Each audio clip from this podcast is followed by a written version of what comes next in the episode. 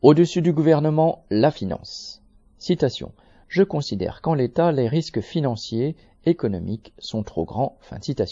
C'est ainsi que Macron a justifié le 16 mars en Conseil des ministres le recours au 49.3 pour éviter le vote de l'Assemblée sur la réforme des retraites.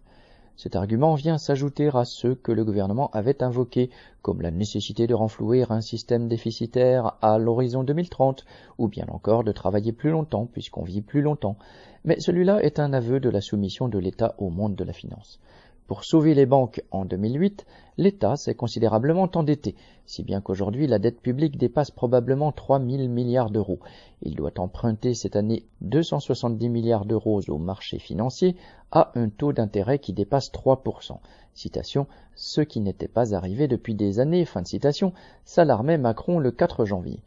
Il voyait là un nouveau signe de, citation, la fin de l'abondance, fin de citation, avec pour conséquence la nécessité d'attaquer les travailleurs de façon bien plus virulente encore que ces dernières années. La nouvelle loi contre les chômeurs et maintenant celle sur les retraites en sont les premières illustrations.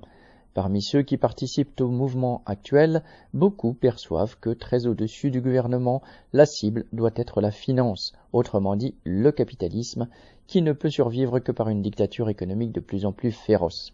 Si leur nombre s'accroît après les paroles de Macron, pour une fois, il n'aura pas parlé tout à fait pour ne rien dire.